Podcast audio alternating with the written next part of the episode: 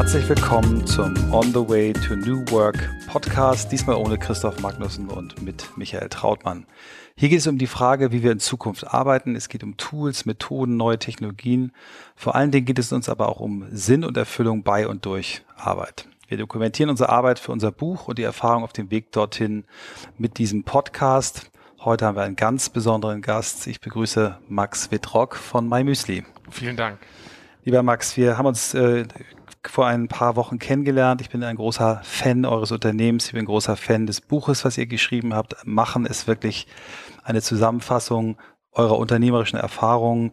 Ähm, ich habe das in einer Rezension, die ich geschrieben habe, bezeichnet als ein Geschenk, was ihr euch selbst, euren Familien, euren Mitarbeitern, aber eigentlich der ganzen Welt gemacht habt, äh, zumindest der deutschsprachigen Welt, ähm, die vielleicht einen Traum vom Unternehmertum haben und äh, ja, also bis hin zu meinem ältesten Sohn, der schon angefangen hat, es zu lesen. Äh, ich merke einfach, dass ihr damit etwas angezündet habt, was vielleicht helfen kann, eine, eine Unternehmerkultur in Deutschland wieder nach vorne zu bringen. Deswegen also ganz, ganz toll, dass du heute hier bist. Vielleicht fängst du mal ganz kurz an, ein bisschen zu erzählen, wie du zu Mymusi gekommen bist, wo du herkommst und äh, dann geht's weiter.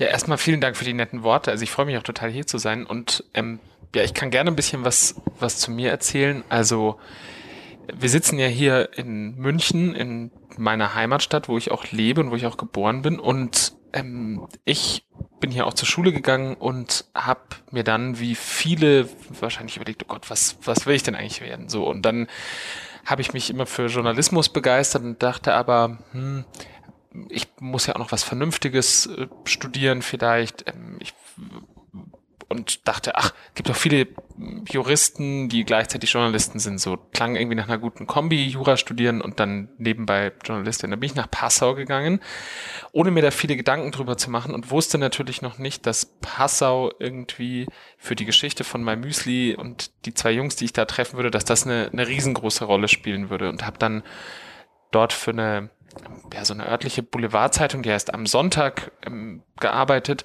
und habe Hubertus und Philipp schon mal kennengelernt gehabt vorher, aber so ein bisschen aus den Augen verloren.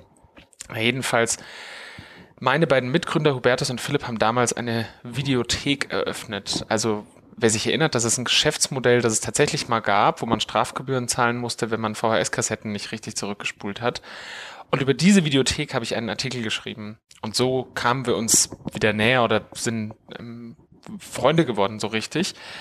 Und ja, so hat alles irgendwie angefangen. Also da, da komme ich her und wir, wir haben dann beschlossen, wir wollen was zu dritt gründen und 2005 hatten wir die Idee, ein Müsli-Unternehmen zu gründen und 2007 haben wir das auch in die Tat umgesetzt. Das war jetzt ein ziemlich langer Monolog, aber das ist so quasi meine, meine Story. Ja, eure Geschichte ist, ist sehr, sehr spannend. Du äh, bist ja auch bei euch für das Thema Storytelling äh, zuständig. Von daher können wir vielleicht auch nochmal den, den Gründungsmythos äh, hier erzählen, äh, weil ich ihn wirklich wunderbar finde. Ich habe äh, damals, von, als ich euch kennenlernte, gehört, dass ihr eigentlich auch ein paar andere Geschäftsideen schon hatte, da auch schon relativ weit war in der Recherche, schon so grobe Businesspläne angelegt habt und äh, dann die Idee zu meinem Müsli eher zufällig entstand. Vielleicht erzählst du es nochmal kurz. Also wir haben, wie gesagt, in Passau studiert und wer schon mal in Passau war und so unter 50 ist und da vielleicht studiert oder so, der, der weiß, dass da im Sommer, du hast wahnsinnig viele Touristen in der Stadt und wenn du da Semesterferien hast, dann hast du so einen relativ starken Impetus auf, dass du raus willst, so und dann einfach mal raus aus dieser Stadt. Wir saßen also im Auto, sind zum Badesee gefahren, haben genau das gemacht und hörten den Radiospot einer anderen Müsli-Firma und die meisten Geschäftsideen, Gründer kennen das, entstehen ja nicht, weil man auf ein Kuchendiagramm guckt und sagt, man müsste doch mal in dem Sektor da rechts unten. Klar gibt es Menschen, die so gründen, aber wir gehören eher zu dieser emotionalen Riege und so, das, der Spot hat in uns einfach ausgelöst, überhaupt mal über Müsli nachzudenken. Und wir hatten drei Sachen festgestellt. Das erste war, krass, es gibt eigentlich kein Premium-Müsli in Deutschland so richtig. Und das zweite war, es gibt super schwierig, da ein Adjektiv zu finden, aber es gibt jetzt keinen cooles oder street credible Müsli. Und das dritte war, man konnte eigentlich nicht so richtig sehen bei den Müslis, die es gab, wer steckt da dahinter. Es gab schon so ein paar kleinere Biofirmen, wo du das sehen konntest, aber es, es war ja auch noch in den Anfängen von Social Media. Also recht dürftig, klingt gemein, aber es war einfach schwierig, da, da eine coole Marke auszumachen. Das Problem war nur, wir hatten kein Budget, ja, und uns war schon an diesem Nachmittag im Jahr 2005 klar, dass das jetzt nicht ein eine Gründung wird, wo Google uns am nächsten Tag anrufen wird und sagen wird, oh, das müssen wir für eine Milliarde kaufen. Und deswegen haben wir gedacht, was könnte denn so ein richtig starkes Alleinstellungsmerkmal sein? Und dann kam Hubertus die Idee, warum denn nicht Müsli machen, das man selbst zusammenstellen kann? Und das war so die initiale Idee, aber bis aus der Idee wirklich ein Konzept wurde, hat es nochmal fast zwei Jahre gedauert. Ja, ist großartig. Ähm, in eurem Buch äh, Machen gibt ihr ja wirklich auch, auch ganz, ganz viele Tipps, wie, wie von einer Idee äh, ein Team, ein Gründerteam zu einer Umsetzung kommen kann. Ihr, macht wahnsinnig viel Mut, weil ihr eben auch sagt, äh, es muss nicht alles gleich gefundet sein mit Millionen von, von Euros und Dollar. Ihr seid eher so, dass ihr auch davor warnt, zu früh sich in so eine Abhängigkeit zu begeben und dieses Wort machen ist etwas, was, was mir wirklich auch hängen geblieben ist, nicht nur weil der Titel so ist, sondern weil sich wirklich auch wie ein roter Faden durch euer Buch zieht, durch euer Leben, durch Unternehmergeschichte. Jetzt, wenn wir heute mal gucken, ihr seid jetzt, glaube ich, äh, zusammen 800 Kolleginnen und Kollegen äh, in eurem Unternehmen, genau, habt mehrere ja. Stufen ja auch, auch durchwandert. Das heißt, vom, vom Hinterzimmer, wo ihr selber noch das Müsli zusammengestellt habt, hin zu einer, wie ihr es, glaube ich, nennt, Manufaktur. Und vielleicht fangen wir mal an mit eurem eurem Lebensmodell, das ist zwar das, was ihr im Buch als letztes habt, ihr, ihr lebt äh, an drei völlig unterschiedlichen Standorten. Vielleicht kannst du da mal ganz kurz was zu sagen zu eurem Lebensmodell. Am Anfang war, war natürlich alles, waren unsere Leben ziemlich identisch, ja, ziemlich austauschbar. Wir haben alle in WGs gewohnt, in Passau, haben alle immer das gleiche gefrühstückt, nämlich Müsli und eigentlich den ganzen Tag gearbeitet und auch selben Interessen und Hobbys. Das hat sich auch nicht groß verändert, aber ähm, was sich verändert hat, ist, dass wir tatsächlich, wie du schon angesprochen hast, in drei unterschiedlichen Städten wohnen. Hubertus wohnt in Berlin, wohnt total urban, ja, schätzt auch die Stadt total und, und nimmt auch dieses Angebot total wahr. Ich bin so ein bisschen dazwischen. Ich wohne in München, ähm, so in einem, in einem Vorort, in einem kleinen Häuschen und Philipp ist so der ländlichste von uns dreien, wenn man so will. Ja, der hat einen Bauernhof ähm, in der Nähe von Passau gleich am Rand vom, vom Stadtgebiet und der verbringt dann auch mal so ein Wochenende auf dem Sitzrasenmäher. Also die Lebensentwürfe sind relativ unterschiedlich, aber was gleich geblieben ist, und das ist toll nach zehn Jahren, der ist so dieser emotionale Kern. Also wir brennen immer alle drei noch total für, für My Müsli, haben aber halt unterschiedliche Aufgaben und deswegen können wir auch an unterschiedlichen Orten sein so ein Modell, wo die drei Gründer äh, und ja auch immer noch drei Chefs einer Firma in, in unterschiedlichen Städten wohnen, setzt natürlich extrem viel Vertrauen voraus. Ne? Also es ist, ist nicht so, dass man jetzt jeden Tag zusammensitzt und diese typische Managementkultur hat, äh, sehr viel Meetings zusammen, äh, sondern ihr, ihr, ihr braucht, ihr müsst anders arbeiten, ihr, ihr, ja, ihr setzt Vertrauen voraus, was ich großartig finde. Ähm, vielleicht fangen wir mal bei dir an, wie, wie so dein Tag losgeht. Also du bist in einer Stadt, die ja eigentlich für euch als Unternehmen jetzt erstmal nicht die ganz große Bedeutung hat. Natürlich für, sind da sicherlich sehr, sehr viele Kunden, aber du bist woanders. Wie, wie ist deine, hast du eine Morgenroutine? Bist du, kommst du morgens immer in, der, in, derselben Art und Weise in den Tag oder wie, wie ist so ein typischer Max-Tag?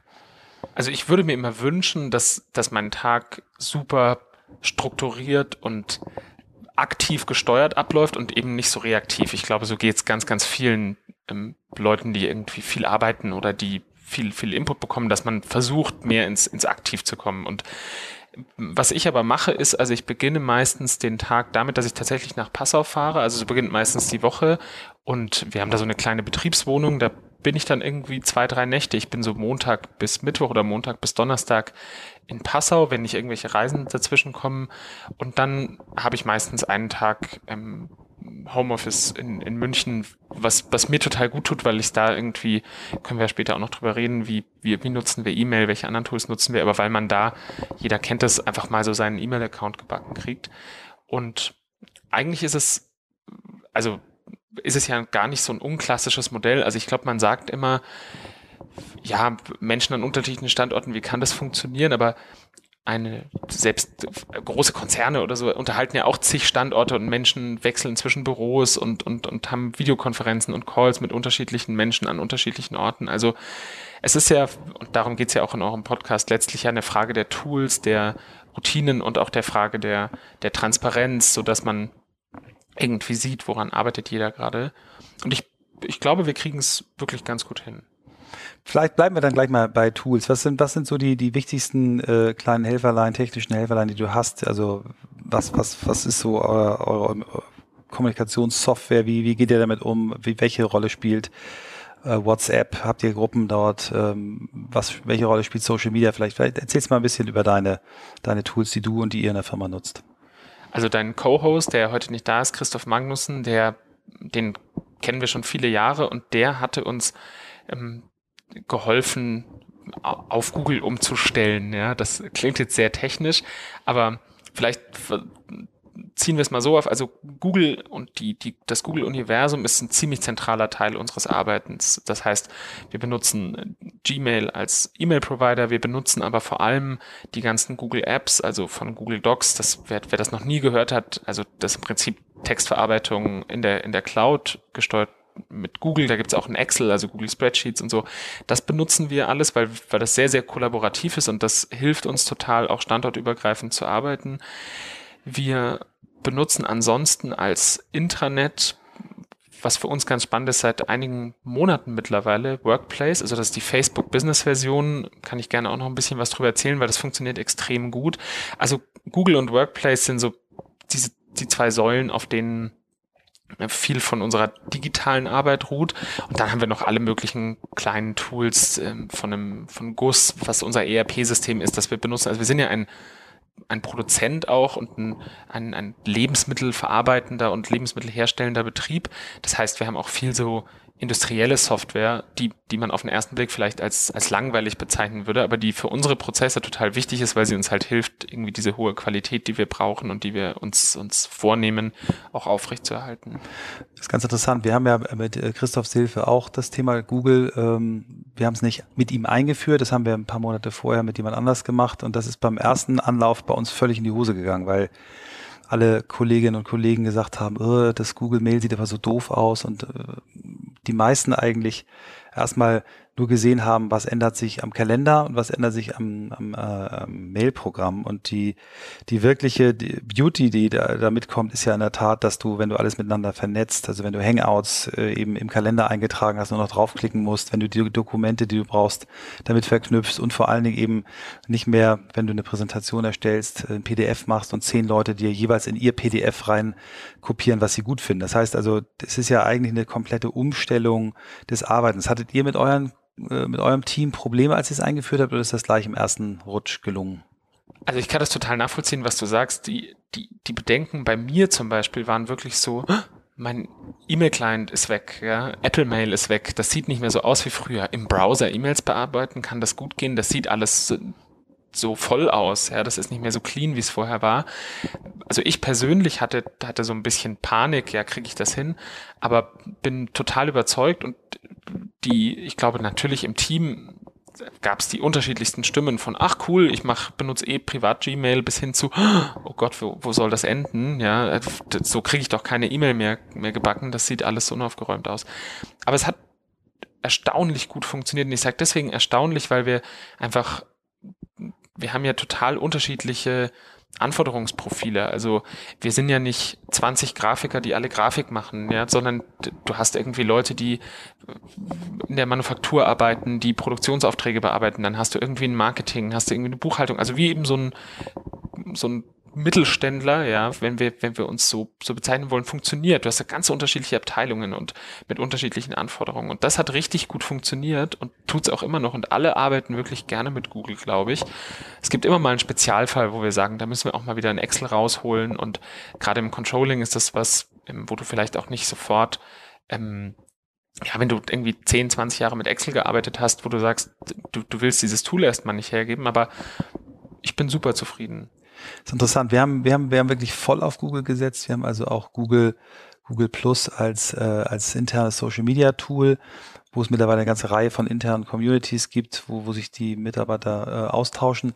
Ihr habt jetzt auf äh, Facebook Workplace gesetzt. Kannst du vielleicht nochmal erklären, was, was, was ihr da, wie ihr diese Entscheidung getroffen habt und was, was genau dich da so begeistert? Klar, also ich finde, dass die die Google Apps wie zum Beispiel Google Docs und Google Spreadsheet super intuitiv sind. Also egal, ob du schon mal ein Textverarbeitungsprogramm benutzt hast oder ob du Pages oder Word benutzt, du verstehst sofort, es funktioniert. Ich finde persönlich Google Plus nicht so intuitiv. Also ich verstehe total, was, wie man, warum das Menschen benutzen und glaube, wenn man das richtig checkt, vielleicht kapiere ich es einfach nicht richtig, dann, dann kann man da eine ganze Menge rausholen. Aber ich fand es einfach, ich hatte nicht so Freude dran, es zu benutzen. Und deswegen, ich ich finde die, die Facebook-Usability einfach super.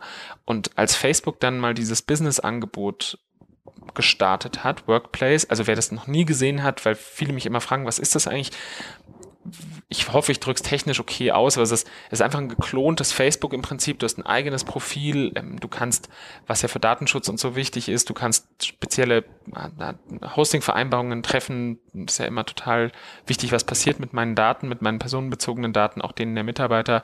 Jeder legt sich ein eigenes Profil an, getrennt von seinem privaten Profil und du hast einfach dein eigenes Facebook. Und Warum haben wir es also eingeführt? Weil wir Google Plus oder weil ich Google Plus ähm, nicht so intuitiv fand. Ich fand auch, dass es nicht richtig in, viel intern benutzt wurde. Und mit Workplace ist das jetzt total anders und es ergänzt unsere anderen ähm, Tools wirklich perfekt. Sehr schön. Da habe ich noch was mitgenommen. Wir, ich frage mich auch sehr, sehr oft, ob, ob Google Plus wirklich schon die die letzte Lösung ist, weil ich sehr häufig eben dort Dinge poste mit einer großen Begeisterung und Freude und dann mich wundere, dass äh, ich dann vielleicht so zwei, drei ein Plus kriege und ein, einen müden Kommentar, aber nicht wirklich die Interaktion, die ich mir wünsche. Und von daher mal ganz interessant, das da vielleicht nochmal anzugucken. Kommen wir nochmal so zu, zum Thema Mails. Also für mich, als ich angefangen habe, mich dem Thema auseinanderzusetzen, war es so der Dreiklang äh, Death by Mails, Death by Meetings und Death by PowerPoint. Also, also die drei Dinge, ähm, wir haben jetzt nicht PowerPoint benutzt, aber Präsentation, Bauen, Lesen und so weiter. Ähm, fangen wir mal mit dem Thema Mails an. Hast du für dich so, ein, so eine Philosophie? Bist du so ein Inbox-Zero-Typ am Abend? Machst du bestimmte Zeiten, zu denen du Mails beantwortest? Hast du bestimmte Art und Weise, wie du Mails formulierst, wen du auf CC setzt, wen nicht? Also wie, wie nutzt du das Tool?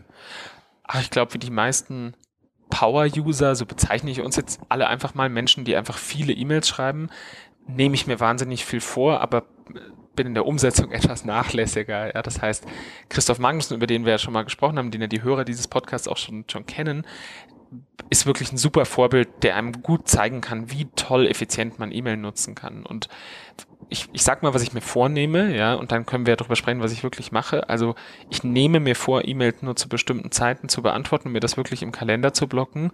Ich nehme mir wöchentliche Inbox Zero vor und ich nehme mir aus der Getting Things Done Methodik, das Buch haben ja vielleicht manche gelesen, diese Two-Minute-Rule vor. Das heißt, alles, was irgendwie, jede E-Mail, die unter zwei Minuten dauert, versuche ich dann sofort zu beantworten. Das ist so ein bisschen, wie ich die Regel für mich adaptiert habe. Wie sieht's wirklich aus?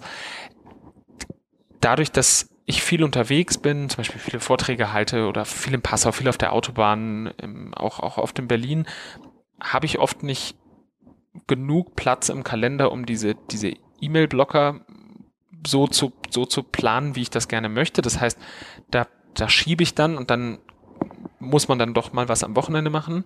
Ähm, das zweite ist die Two-Minute-Rule. Dann, also den Fehler, den ich glaube ich immer noch mache, da, den vielleicht auch andere noch wo, oder wo sich andere auch wiederfinden, ist, ich lese eine E-Mail und beantworte sie nicht gleich, obwohl es nur zwei Minuten dauern würde. Und das, das finde ich ganz schlimm.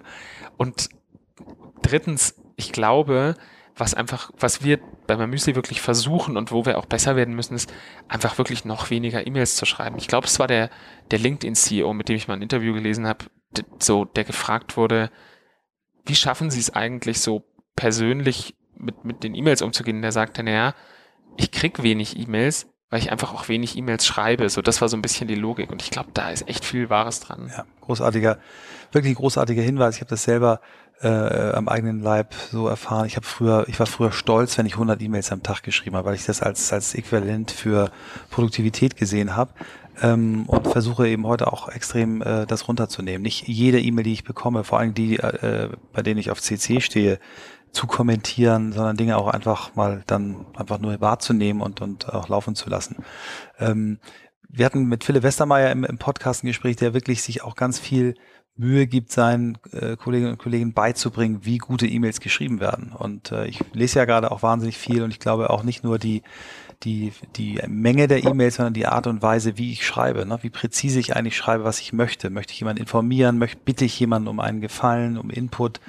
Und ich auch da sehe ich, sehe ich, glaube ich, noch großen ähm, Bedarf, dass wir alle nicht nur weniger schreiben, deswegen den Tipp nehme ich mit, weniger schreiben heißt auch weniger kriegen, ähm, aber auch, glaube ich, wie die Art, wie geschrieben wird. Du bist jetzt jemand, der, der sehr, sehr toll mit Sprache umgehen kann, der wirklich gut schreibt. Äh, habt ihr eine, so eine, so eine Corporate Language? Gibt es so, so, so, bringt ihr euren Leuten bei, wie schreiben wir E-Mails, wie schreiben wir Haupttexte? Also wenn ich das Buch lese bei euch und sehe, wie eure Mitarbeiter, die ja in dem Buch auch mitschreiben durften, schreiben, dann denke ich, wow, äh, diese Firma hat wirklich, hat eine Corporate Language. Die haben einen ganz tollen eigenen Stil gefunden. Merkt man das auch in E-Mails? Also vielen Dank, dass du das sagst. Ich, das ist ja schwierig, das von intern zu beurteilen. Merkt man das an unseren E-Mails? Also ich, ich glaube in so, wenn man das von sich sagen kann, in der, in, der großen Menge, der großen Durchschnitt, ja, schreiben wir da überdurchschnittlich tolle E-Mails? Keine Ahnung. Ich glaube, bei uns ist auch die Bandbreite riesig. Es ist halt die Frage, ähm, man kennt das ja von sich selbst, wenn man wenn ich meine E-Mails, und das kann ich total empfehlen, so an einem Freitagnachmittag mal in seinen Gesendet-Ordner zu gucken und mal so ein paar E-Mails anzugucken. Und bei mir ist es total situativ. Ja. Manchmal kriege ich es hin, glaube ich, für mich eine richtig gute, durchstrukturierte, kurze E-Mail zu schreiben. Und Hubertus hat mal gesagt, so E-Mails so zu schreiben, dass man wirklich mit einem Ja oder Nein antworten kann und, und vielleicht auch noch, wenn man jetzt, wenn ich zum Beispiel von ihm eine Meinung brauche, das hat, das hat er mir mal gesagt, ich will gar nicht suggestiv sein, aber ich sage, pass auf, das ist das Problem, ich würde es so machen, ja, do you agree? So, wenn nein, was soll ich anders machen? Und es kommen aber auch E-Mails vor, wo ich mir denke, oh mein Gott, was habe ich denn da geschrieben? Ja? Und die Frage ist ja immer, wie wird man besser? Und jetzt muss ich einmal kurz ausholen, weil die E-Mail wird immer total ähm, gescholten, ja. Und für jemanden, der eine Firma gegründet hat oder der jetzt nicht in der Firma arbeitet, der, der, der sich auch mal in Anführungszeichen Ausrutscher so erlauben kann, weil er nicht sofort jemanden dafür reporten muss. Für den ist es immer total einfach zu sagen, ach, wir brauchen doch keine E-Mails mehr, ja. Aber was bedeutet intern eine E-Mail? Eine E-Mail bedeutet ja auch, dass ich einerseits eine Verbindlichkeit herstelle, die ich vielleicht mit einem anderen Werkzeug nicht so gut hinkriege. Und das zweite ist, eine E-Mail ermöglicht mir ja auch, Sachen mal aus meinem Kopf rauszukriegen, also die Verbindlichkeit zu übergeben. Was meine ich damit? Bei einem Lieferbetrieb, wie wir es sind, wo vielleicht die Ware A von, nach B kommen muss und wenn sie das nicht rechtzeitig tut, dann haben wir ein Problem. Ist es für mich natürlich, wenn ich jetzt für die Disposition verantwortlich bin, total angenehm, eine E-Mail zu schreiben und zu sagen, pass auf, A, bitte kümmere dich drum, dass B passiert. Und das Gute ist, ich kann dann auch zeigen, schau mal, ich habe es gemacht. Und das unterschätzt man, finde ich, total oft, wie wichtig es auch manchmal ist, für einen selber auch einfach um, um so diese, so eine Ruhe reinzukriegen, so eine Verbindlichkeit herzustellen. Und das ist mit einem Chat oder mit einem Anruf halt nicht so leicht, weil dann sagt die Person vielleicht, du hast mich nicht angerufen oder hast was ganz anderes gesagt. Und so, worauf will ich hinaus? Also, ich glaube, bevor man immer sagt, keine E-Mails mehr schreiben, muss man sich erstmal überlegen, warum werden diese E-Mails eigentlich geschrieben und wie kriege ich sowas wie Verbindlichkeit gegebenenfalls mit anderen Tools hin und das ein Chat, der halt nicht gelöscht wird oder so und das, das finde ich total wichtig, sich darüber Gedanken zu machen, weil es ist zu einfach manchmal einfach E-Mails wegzubashen. Finde ich sehr, sehr hilfreich da, da die, diese, diese Feststellung. Ich in Diskussion mit Christoph, der ja sehr stark auch äh, dir versucht beizubringen, darüber nachzudenken, wann brauche ich synchrone Kommunikation, wann brauche ich asynchrone Kommunikation. Und ich finde es finde sehr gut, sich wirklich darüber Gedanken zu machen, wofür ist die E-Mail gut. Also äh, ganz, ganz jungen Leute, also meine Söhne, die für die ist E-Mail, die haben teilweise 15.000 E-Mails in ungelesen, wahrscheinlich, weil sie so viele äh, Aktivitäten haben, wo dann automatisch irgendwelche Sachen, die, die kann ich damit nicht mehr erreichen. Ne? Aber äh, sobald dann irgendwie ein geregelter Job da ist, verstehen die auch, warum, warum E-Mail eben wichtig ist. Ich sehe das ganz genauso. Zweite Thema ist das Thema Meetings und äh, da nehme ich mal sowas wie Videokonferenzen oder oder Telefonkonferenzen dazu. Wie wie stehst du zu dem Medium? Seid ihr habt ihr Regeln, wie ein gutes Meeting ist? Bereitet ihr euch gut vor, gut nach? Gibt's gibt's irgendwie Protokolle oder seid ihr seid ihr eher hands-on? Wie wie nutzt ihr das? Also etwas, worüber womit wir jetzt tatsächlich anfangen, ist, dass wir nach jedem Meeting nochmal so Zeit für Reflexion einräumen. Das heißt, ähm, wir drei machen das schon länger, wir würden das jetzt gerne so unternehmensweit ausrollen, weil das finde ich kommt oft zu kurz, dass man nach dem Meeting unmittelbar reflektiert und wirklich sagt, so, hat uns dieses Meeting eigentlich was gebracht? Ja? Warum haben wir es gemacht und was ist dabei rausgekommen? Haben wir wirklich ähm, eine Verbindlichkeit an To-Dos hergestellt zum Beispiel. Und es gibt ja noch ganz viele andere Fragen, die man sich stellen kann. Weil auch da wieder ist es super leicht, über Meetings zu schimpfen. Aber man muss es ja erstmal besser machen. Und ich glaube, diese Reflexionsphase am, am Ende, die, ähm, das ist so einer der ersten Punkte und wo wir wirklich hinwollen, ist einen viel, viel strukturierteren ähm, delegierten Meeting-Prozess. Also ähm, wo das genau enden wird, weiß ich noch nicht. Wir diskutieren da viel drüber. Das ist auch ein Thema, das wir im, also wir drei ähm, sind, sind auch, oder haben so einen gemeinsamen Coaching-Prozess auch, wo wir das auch viel besprechen.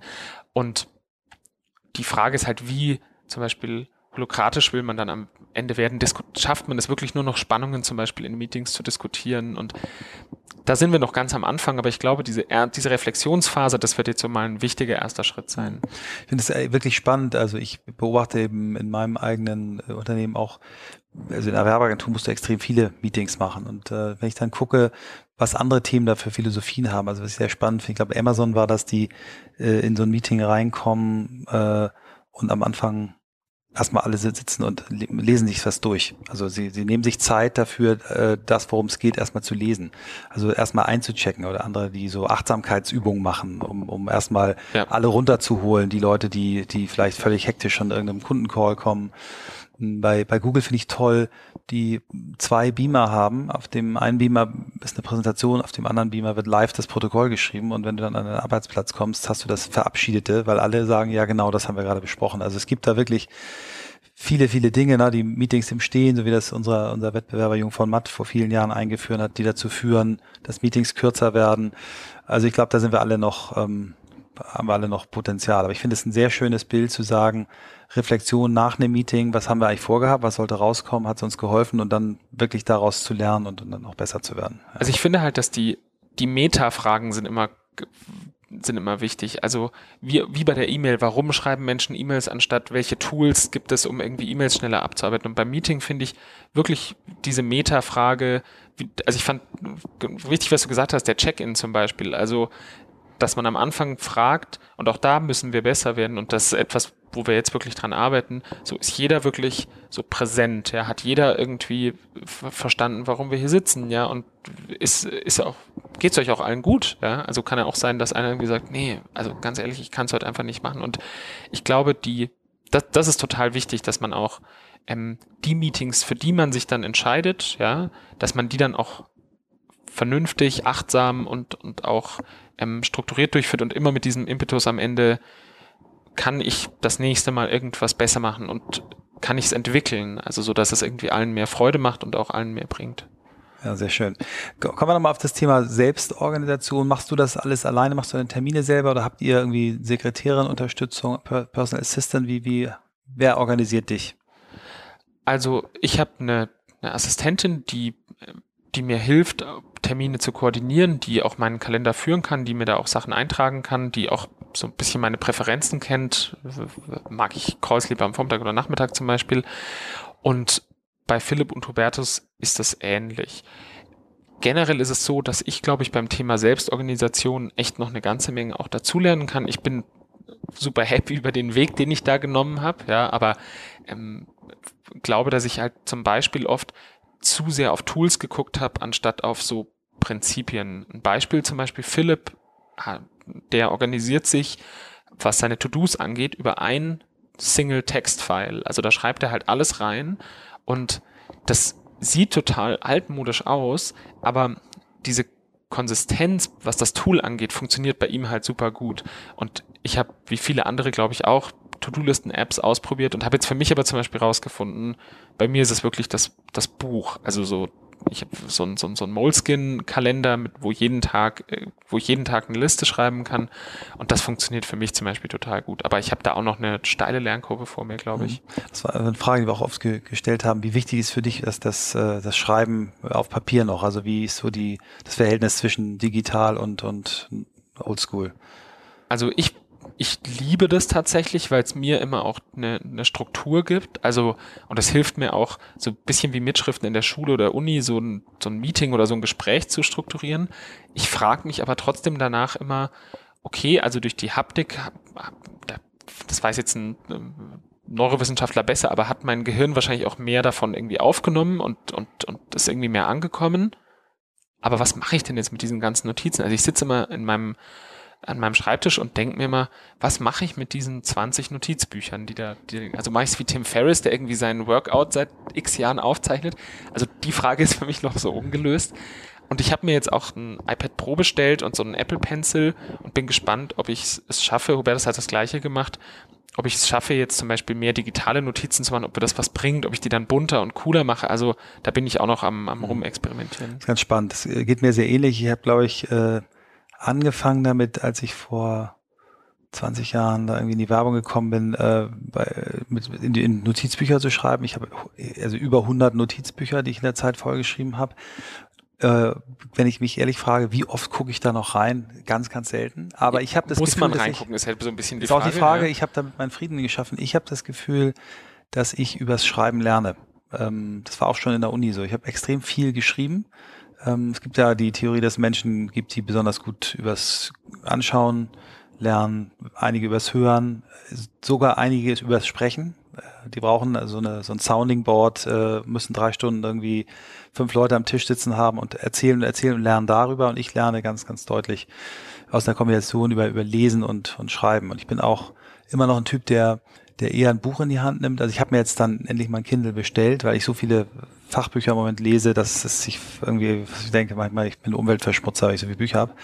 Ähm, aber ich habe, als ich früher mal am iPad versucht habe, äh, E-Books zu lesen, eigentlich nicht, nicht, bin ich nicht so glücklich mit geworden. Also ich brauche auch noch beides, digital und, und Haptik. Aber Kindle ist gut, oder? Ich ja, habe ich, ich habe erst bestellt. Ich habe noch keinen. Also ich habe bis, wie, bis jetzt E-Books übers, übers äh, iPad gelesen. Ich finde für alle Skeptiker, ähm, der Kindle ist wirklich toll. Also um, um, damit Bücher zu lesen. Aber hast du, weil, weil du ja auch so viel schreibst, muss ich die Gegenfrage stellen, so, was, was wäre denn dein Tipp für weil du hast so ein tolles Notizbuch. Ja, also mein, mein Buch, ich vergesse natürlich jetzt mal, wie das Ding heißt, irgendwie Daily Journal, also ich werde es nochmal genau nachgucken. Das ist so ein äh, Buch, äh, wo du immer zwei Seiten pro Tag hast, was so eine Systematik hat, dass du dir ein großes Ziel für den Tag aufschreibst, drei, drei To-Dos das ist ein, ein Tipp, den ich mal aus einem Buch bekommen habe, über das ich auch geschrieben heißt. Es hieß uh, Organize Tomorrow Today.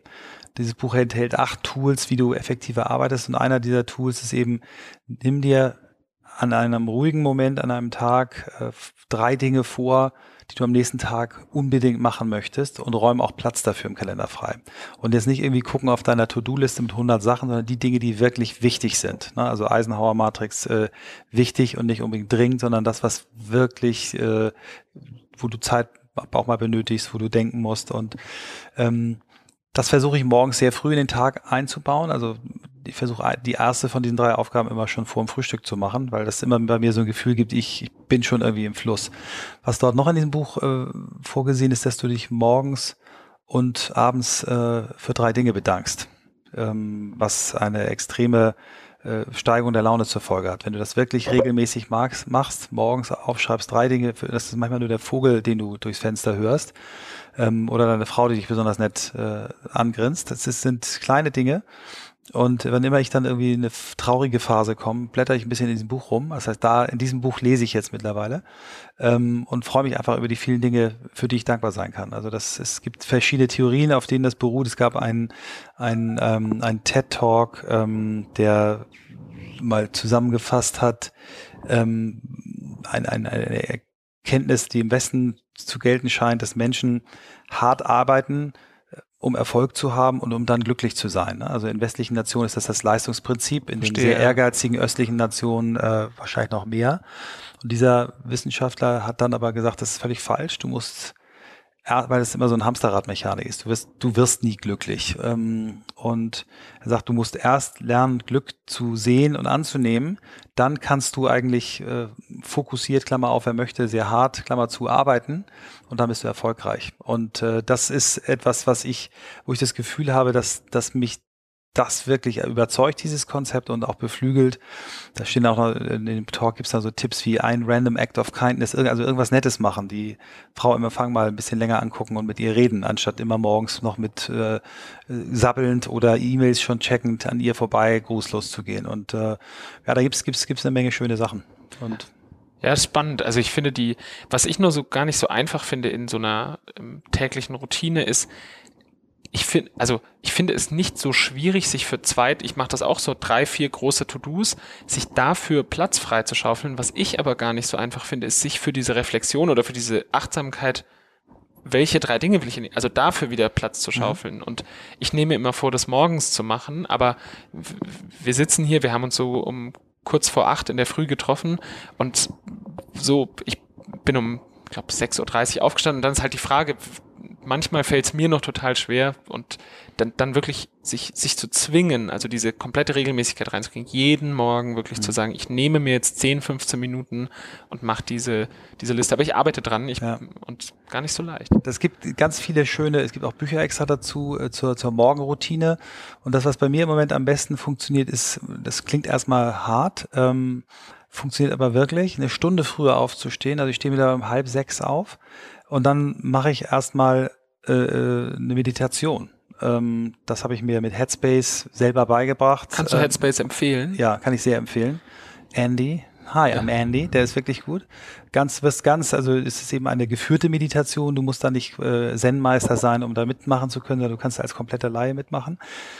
Dann mache ich, weil ich, weil ich jetzt auch schon über 50 bin, ähm, eine, eine Mobilisierungsübungskette, äh, die ich von meinem äh, Personal Trainer, den ich mir seit zwei Jahren gönne, habe. So, dann ist, äh, sind 30 Minuten vorbei.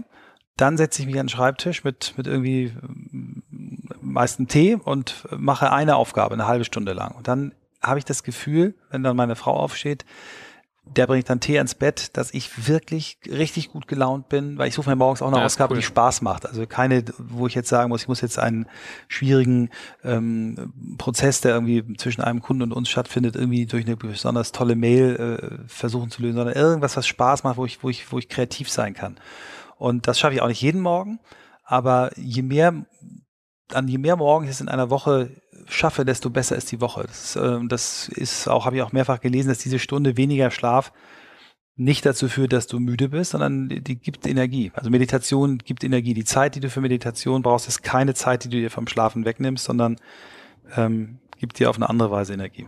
Ja, und ich glaube, dass ähm, Meditieren, also da, da bin ich noch nicht so gut, das muss ich irgendwie noch, noch, noch cooler hinkriegen, aber das, also wer, wer Tools of Titans gelesen hat von Timothy Ferris, also kann ich echt total empfehlen. Ich bin gar kein solcher Freund dieser Performance-Literatur, aber da werden ja, also für diejenigen, die es noch nie gelesen oder gehört haben, wenn, wenn einfach, ich glaube, über 100 Leute sind ähm, interviewt dazu, was sind so ihre Daily Habits und, und wie kriegen sie diese super Sachen, die sie so machen, alle hin.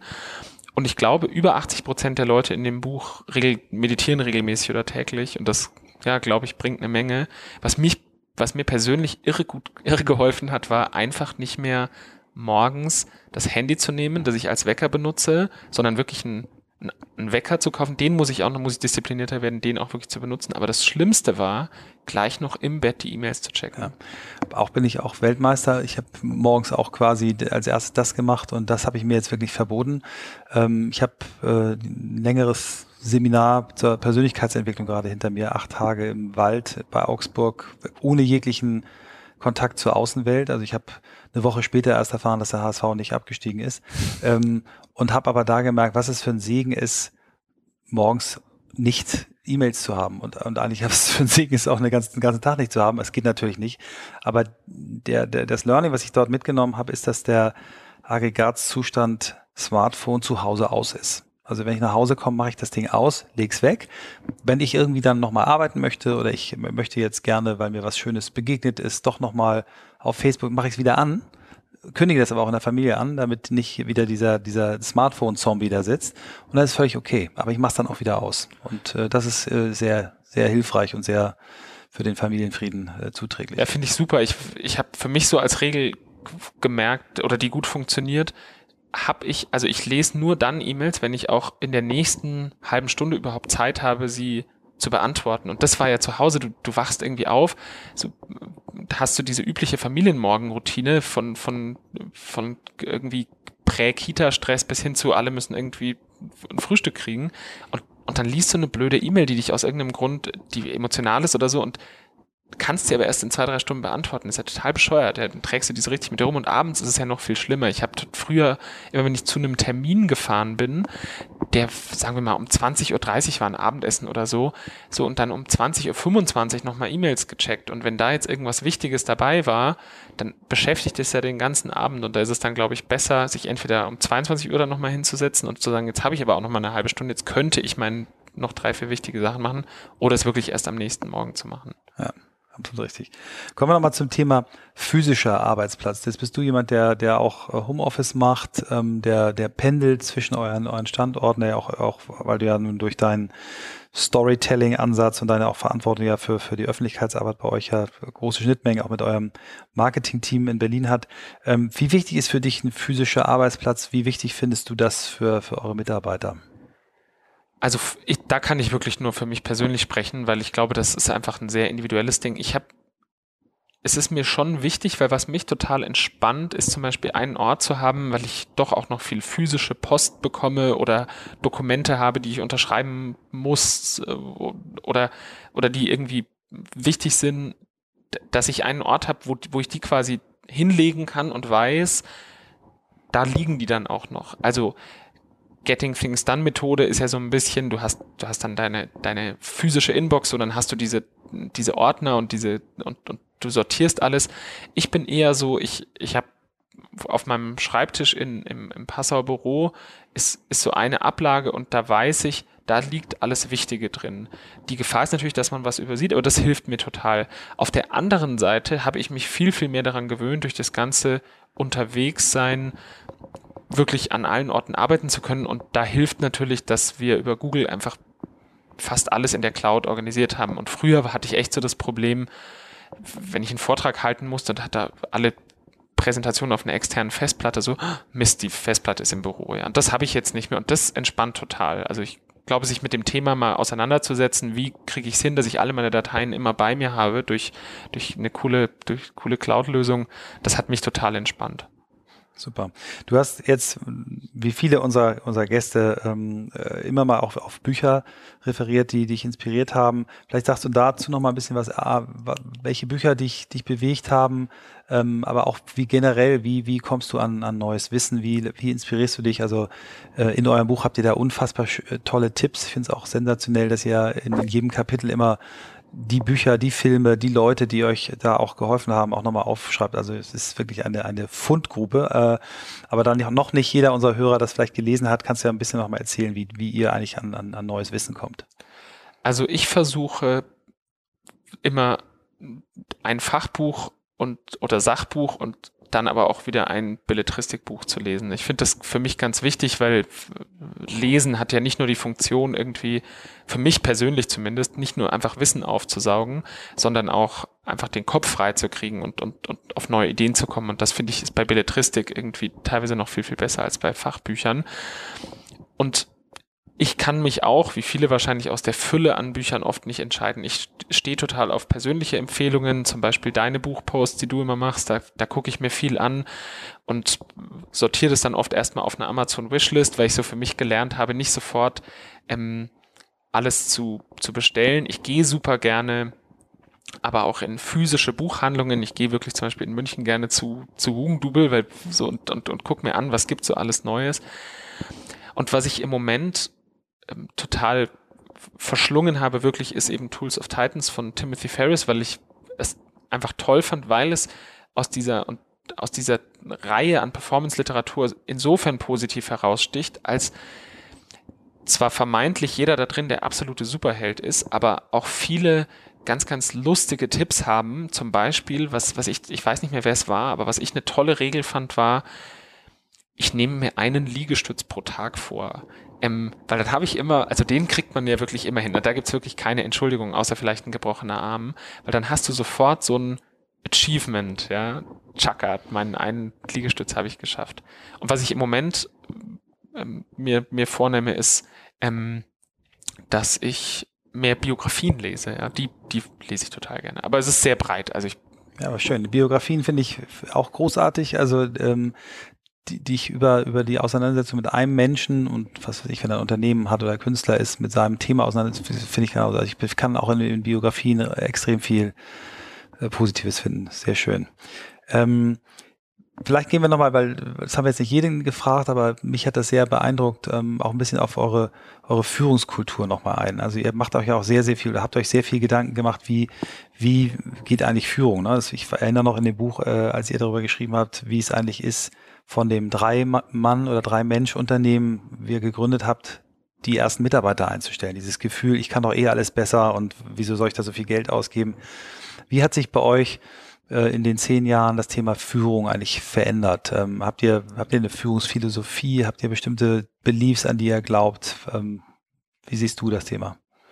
Also, ich glaube, dass wir da auf jeden Fall uns viel damit auseinandersetzen tatsächlich und dass wir auch gemerkt haben für uns, wie viel man da halt immer noch verbessern kann. Und ich bin immer skeptisch, wenn mir jemand sagt, bei dem Thema nö, da kann ich eigentlich nichts mehr dazu lernen. Ja, da, da, da werde ich hellhörig. Denke so, ach echt? Ähm, dann verrät, verraten wir entweder deine Geheimnisse, ja, oder du hast irgendwie wahrscheinlich ein großes Delta zwischen Eigen- und Fremdwahrnehmung. Unsere Philosophien sind, glaube ich, jeweils auch, auch unterschiedlich, aber wir haben schon ein sehr starkes gemeinsames Wertesystem. Und was bei Müsli einfach wichtig ist, ist ein hohes Maß an Vertrauen. Wir versuchen aber auch ein hohes Maß an Transparenz herzustellen und wir versuchen auch ein hohes Maß an Verbindlichkeit herzustellen und wir versuchen auch wirklich eine Kultur zu etablieren, wo jeder auch wirklich, also ob man das jetzt 360 Grad Feedback nennen will oder wie auch immer, aber wo, wo es auch in Ordnung ist, von oben nach unten, horizontal, wie auch immer Feedback zu geben.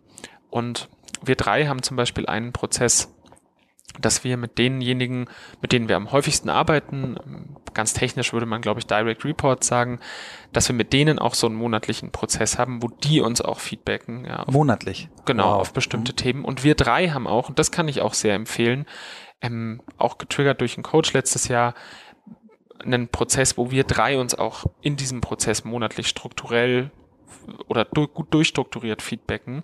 Und das ist total gut, weil ich glaube, gerade unter Gründern oder auf, auf Menschen, die vielleicht Co-Geschäftsführer sind oder auf Augenhöhe arbeiten, ist es gar nicht so leicht, wie, wie gebe ich mir eigentlich, wie, wie, wie gibt man sich strukturiert Feedback und dann kommt, wenn man mal eine kleine Kritik hat, die dann oft so total aus heiterem Himmel so, der hat mich ja noch nie kritisiert, was ist denn jetzt los? Aber wenn man dem Ganzen so einen strukturierten Prozess gibt, ist das wesentlich einfacher und ich ziehe aus dem Philipp aus dem, aus dem Feedback von Philipp und Hubertus für mich so viel raus, ähm, das, ja, das kann ich echt nur sehr empfehlen.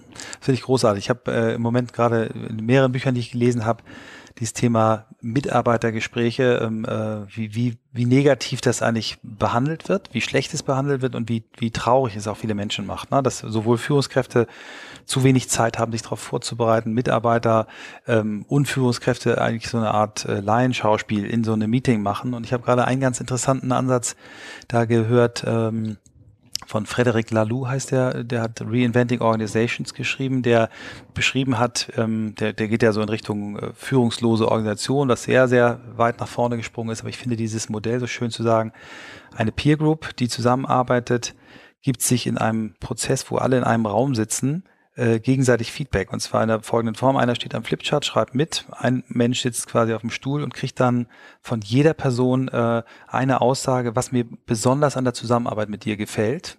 Und in der zweiten Runde dann, ähm, wo ich glaube, dass du noch wachsen kannst. Und das kriegt er dann feierlich überreicht, so als äh, Grundlage für dann ein, ein, ein Gespräch, was er dann vielleicht äh, in der klassischen Organisation mit seinem Chef führt. Fand ich unfassbar äh, gut, hat ganz viel Wertschätzung und ich glaube, dass da ein großes Entwicklungsfeld ist. Und ich finde, ähm, deinen Hinweis zu sagen mit Direct Reports einmal im Monat und wenn es nur eine kurze äh, Geschichte ist, finde ich sehr, sehr nachahmenswert. Aber ist natürlich auch, auch erfordert Disziplin. Erfordert Disziplin und ich glaube, was, also wenn, wenn jetzt jemand von Müsli diesen Podcast hört und vielleicht sagt, naja, also meine Feedbackgespräche mit wem auch immer laufen, aber nicht gut ab oder da kann man noch viel verbessern. Also ich glaube, wichtig ist halt zu erkennen, dass, dass es nie in einer größeren Organisation von Anfang an perfekt rund läuft, aber der Fisch stinkt ja immer vom Kopf. Also ich glaube, für uns ist es halt wichtig, dass, dass wir lernen oder da besser werden, damit wir, das meine ich jetzt nicht im Sinne von weitergeben, wir, aber, aber dass wir halt wenn wir dafür nicht offen sind, wenn wir nicht offen sind dafür, irgendwie von allen Seiten Feedback zu bekommen und wirklich diesen diesen Wunsch haben, sich ständig entwickeln zu wollen, dann können wir das auch nicht von, von Teammitgliedern fordern. Und deswegen haben wir das eben letztes Jahr angestoßen und ich bin gespannt, wie, welche Kreise das zieht, ja, und wie, wie gut wir diesen Prozess strukturiert durch die ganze Organisation kriegen.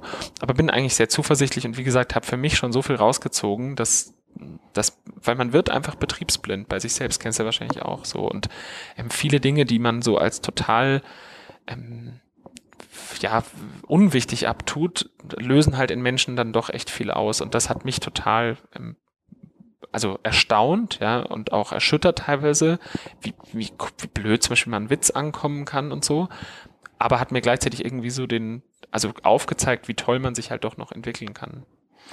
Letzte Frage. Ähm, was glaubst du, wird in den nächsten zehn Jahren äh, im Thema Zusammenarbeit sich tun? Hast du, hast du bestimmte Erwartungen? Gibt es Felder, wo du sagst, da werden wir große Sprünge haben in der Entwicklung, in der Art und Weise, wie wir arbeiten? Oder, oder ist das etwas, womit du dich gar nicht beschäftigst, weil du sagst, du kannst es eh nicht vorhersagen? Doch, also wir haben schon auch für uns natürlich ähm, viele Ziele, was unsere Organisation angeht und das dezentraler, ähm, weniger E-Mails, smarter, diese ganzen, man muss halt aufpassen, dass, nicht, dass man nicht einfach nur Buzzwords fallen lässt, ja. Für uns ist zentral, wir haben bei Müsli gegründet, weil wir krass an dieses Produkt glauben und weil wir Spaß an diesem Produkt haben, aber vor allem, weil wir auch Spaß an der Arbeit haben wollen und weil wir nur mit, mit Menschen arbeiten wollen, wo es richtig Freude macht, ja, dass man, dass man zusammen ein Team sein darf. Weil mit denen verbringt man im Zweifel mehr oder genauso viel Zeit wie mit der Familie.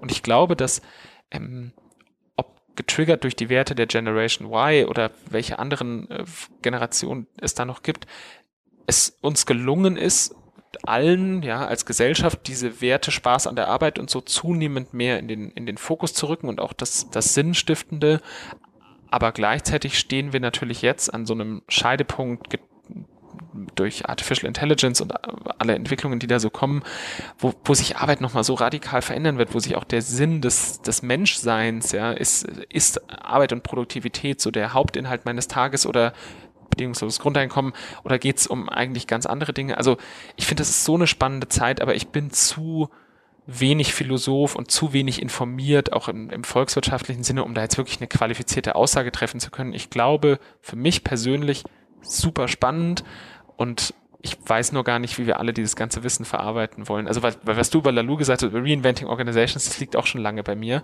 Aber das finde ich, da ist ja schon viel Inhalt drin. Ja. Also, ich ich werde mich noch mal ein bisschen weiterbilden und dann müssen wir vielleicht in zwei, drei Jahren noch mal drüber reden. Sehr schön.